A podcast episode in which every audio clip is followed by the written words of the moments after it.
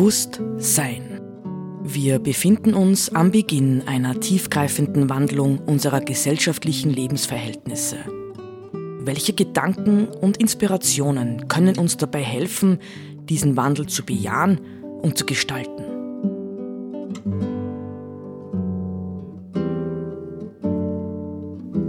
Eine Sendung von Roland Steidl.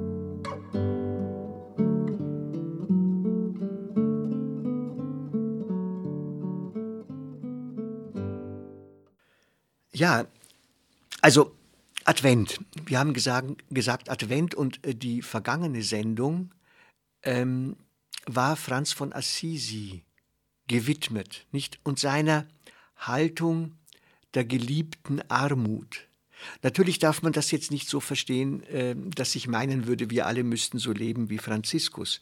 Aber wir müssen Franziskus als Wegweiser verstehen lernen, ja, als Wegweiser. Und es gibt ja einen anderen Franziskus, einen modernen Franziskus, der uns definitiv auch als Wegweiser dienen kann. Ich freue mich immer, dass ich ja ein unverdächtiger Zeuge des derzeitigen Papstes bin, weil äh, ich evangelisch bin. Also ich bin nicht katholisch und muss Werbung machen irgendwie. Ähm, und ich bin auch nicht schrecklich evangelisch, sondern ich habe im Grunde genommen eher eine, ich würde sagen, einen tiefen Respekt und eine äh, hohe Achtung ja vor allem Religiösen. Und äh, das ist in einer Zeit wie der unseren nicht ganz einfach, weil man schon manchmal das Gefühl hat, dass viele Leute diese Dimension aus ihrem Leben ausschließen. Ich sage immer, und sich dabei, wenn sie nicht aufpassen, selber amputieren. Ja, mir liegt vor ein Text des anderen Franziskus, der sich ja, und das muss man ja auch äh, bewusst haben, Franziskus, der Erste, der derzeitige Papst, hat sich ja nicht aus Lust und Laune Franziskus genannt. Ja, er ist der Erste, der diesen Namen des heiligen Franziskus übernommen hat. Und wie wir heute merken, zunehmend merken, ist es für ihn ein Programm, diesen Namen zu tragen. Also man könnte sagen, er ist eine Art Nachfolger des heiligen Franz auf dem heiligen Stuhl. Also mir legt hier jetzt ein Dokument vor, das Franziskus am 4. Oktober diesen Jahres, also vor zwei Monaten, veröffentlicht hat. Und das heißt Apostolisches Schreiben Laudate Deum des Heiligen Vaters Papst Franziskus an alle Menschen guten Willens über die Klimakrise. Und das ist wirklich bemerkenswert, ja. Ähm, wir werden, ich werde Teile dieses Textes einfach vorlesen, weil ich sie genial finde, ja, weil ich sie unglaublich ehrlich finde, weil ich sie mutig finde, ja, in diese unsere, ich kann es immer nur wieder sagen, in diese unsere orientierungslose, verrückte Zeit, die sich nur mehr am Materiellen zu orientieren versucht, solche Worte hineinzusprechen. Ich beginne mit Absatz 1. Ja, es gibt verschiedenste Absätze. Der ganze Text hat 17 Seiten, die werde ich natürlich nicht alle lesen können. Und da beginnt Papst Franziskus und zitiert ähm, den heiligen Franz von Assisi. Lobt Gott für all seine Geschöpfe. Dies war die Aufforderung, die der heilige Franz von Assisi mit seinem Leben seinen Liedern, seinen Taten zum Ausdruck brachte. Damit griff er die Einladung der biblischen Psalmen auf und gab die Feinfühligkeit Jesu für die Geschöpfe seines Vaters wieder. Lernt von den Lilien des Feldes, wie sie wachsen. Sie arbeiten nicht und spinnen nicht.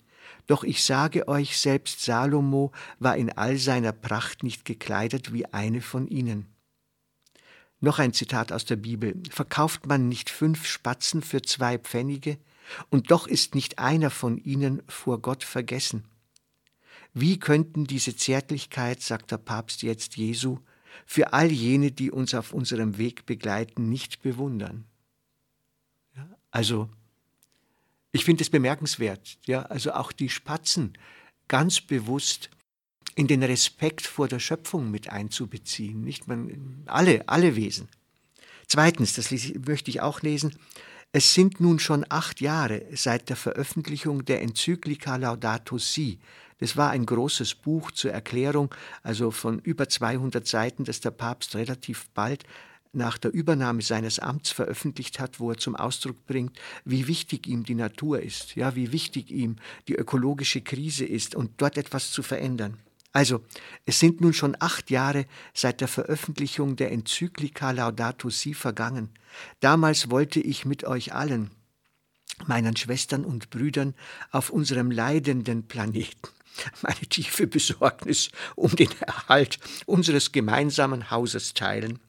Aber mit der Zeit wird mir klar, dass wir nicht genügend reagieren, während die Welt, die uns umgibt, zerbröckelt und vielleicht vor einem tiefen Einschnitt steht. Abgesehen von dieser Möglichkeit besteht kein Zweifel daran, dass die Auswirkungen des Klimawandels das Leben vieler Menschen und Familien zunehmend beeinträchtigen werden. Wir werden seine Folgen unter anderem in den Bereichen der Gesundheit, der Arbeitsplätze, des Zugangs zu den Ressourcen, des Wohnraums und der Zwangsmigration spüren. Also, so spricht Franziskus einmal am Anfang.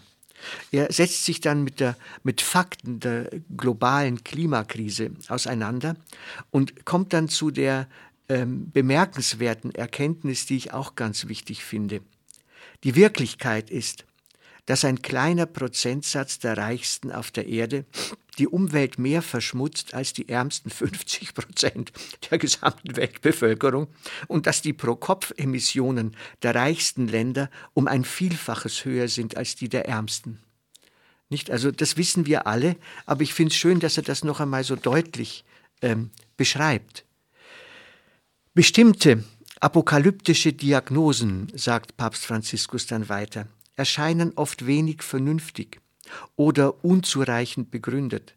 Dies sollte uns nicht dazu verleiten, zu ignorieren, dass die reale Möglichkeit besteht, dass wir einen kritischen Punkt erreichen. Kleine Veränderungen können aufgrund der Trägheitsfaktoren große, unvorhergesehene und vielleicht bereits unumkehrbare Veränderungen auslösen. Auf diese Weise würde eine Kaskade von Ereignissen losgetreten, die sich wie ein Schneeballeffekt auswirkt. In einem solchen Fall kommt man immer zu spät, denn kein Eingreifen kann einen solchen einmal begonnenen Prozess aufhalten. Von dort gibt es kein Zurück mehr. Wir können nicht mit Gewissheit sagen, dass dies unter den derzeitigen Bedingungen der Fall sein wird. Es ist aber gewiss eine Möglichkeit, wenn wir die bereits im Gange befindlichen Phänomene berücksichtigen, die das Klima sensibilisieren, wie zum Beispiel das Schmelzen der Eisschilde, die Veränderung der Meeresströmungen, das Abholzen der tropischen Regenwälder und das Auftauen des Permafrostbodens in Russland. Also er ist bestens informiert, nicht? Man muss dazu sagen, ähm, er hat ja mehrere Studien abgeschlossen. Eines davon war das Studium der Chemie, übrigens in Deutschland.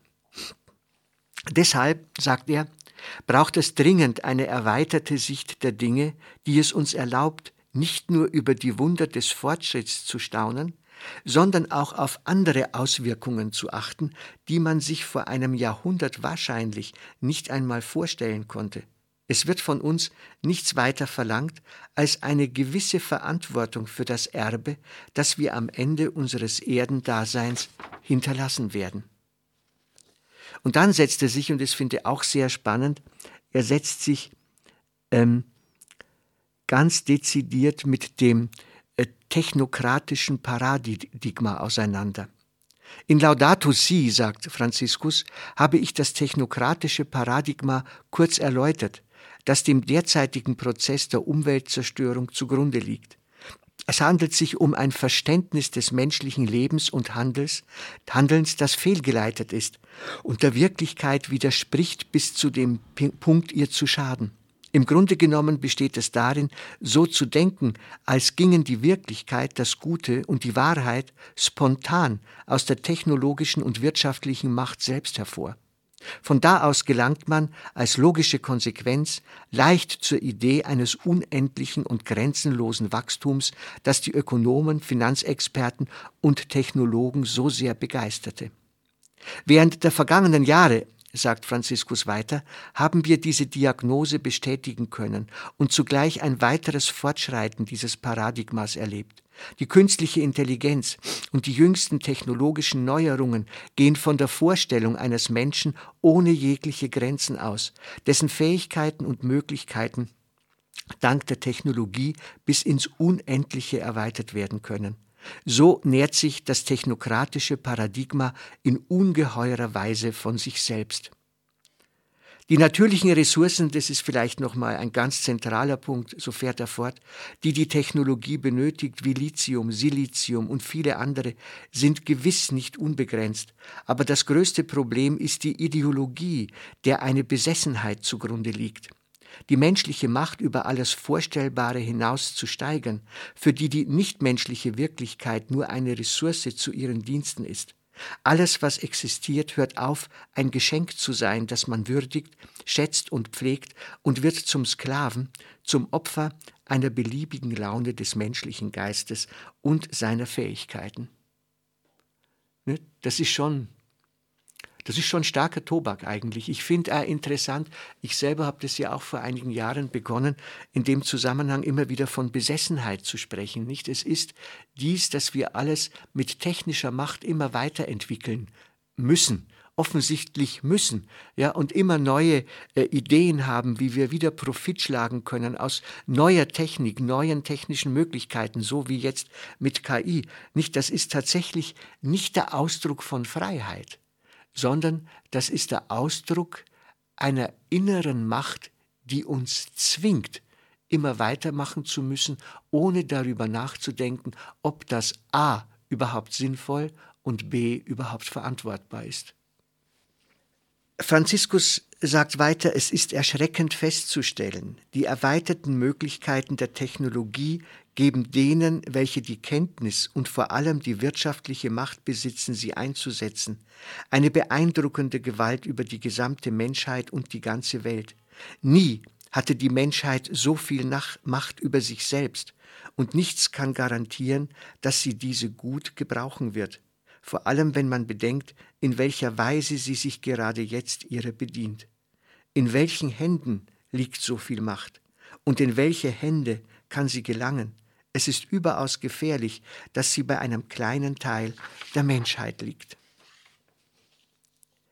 Ja, eine gesunde Umwelt, sagt er dann noch, ähm, ist auch das Ergebnis der Interaktion zwischen Mensch und Umwelt, wie es in den indigenen Kulturen der Fall ist. Sorry. Und wie es über Jahrhunderte in verschiedenen Regionen der Erde geschehen ist. Menschliche Gruppen haben oft eine Umwelt erschaffen. Sie haben sie in irgendeiner Weise neu gestaltet, ohne sie zu zerstören oder zu gefährden. gefährden. Das große aktuelle Problem ist, dass das technokratische Paradigma diese gesunde und harmonische Beziehung zerstört hat. Allerdings liegt die unabdingbare Überwindung einer solch schädlichen und, eines solch schädlichen und zerstörerischen Paradigmas nicht in einer Verleugnung des Menschen, sondern beinhaltet die Interaktion der natürlichen Systeme mit den Sozialsystemen. Wir müssen alle gemeinsam die Frage nach der menschlichen Macht, nach ihrem Sinn und nach ihren Grenzen neu bedenken. Denn unsere Macht hat sich in nur wenigen Jahrzehnten rasant gesteigert. Wir haben beeindruckende und erstaunliche technologische Fortschritte gemacht und wir sind uns nicht bewusst, dass wir gleichzeitig zu höchst gefährlichen Wesen geworden sind, die das Leben vieler Geschöpfe und unser eigenes Überleben gefährden können. Insofern denke ich, äh, das sind klare Worte, Klartext, gesprochen und ich bin äh, unglaublich glücklich, dass wir diesen Papst haben.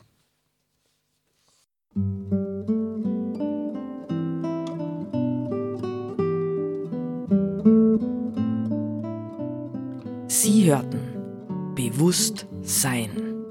Gedanken von Roland Steidl. Die Musik zur Sendung stammt von Johann Sebastian Bach. Interpretiert von Harald Simada. Diese Sendereihe steht auch als Podcast in unserem Online-Archiv zur Verfügung.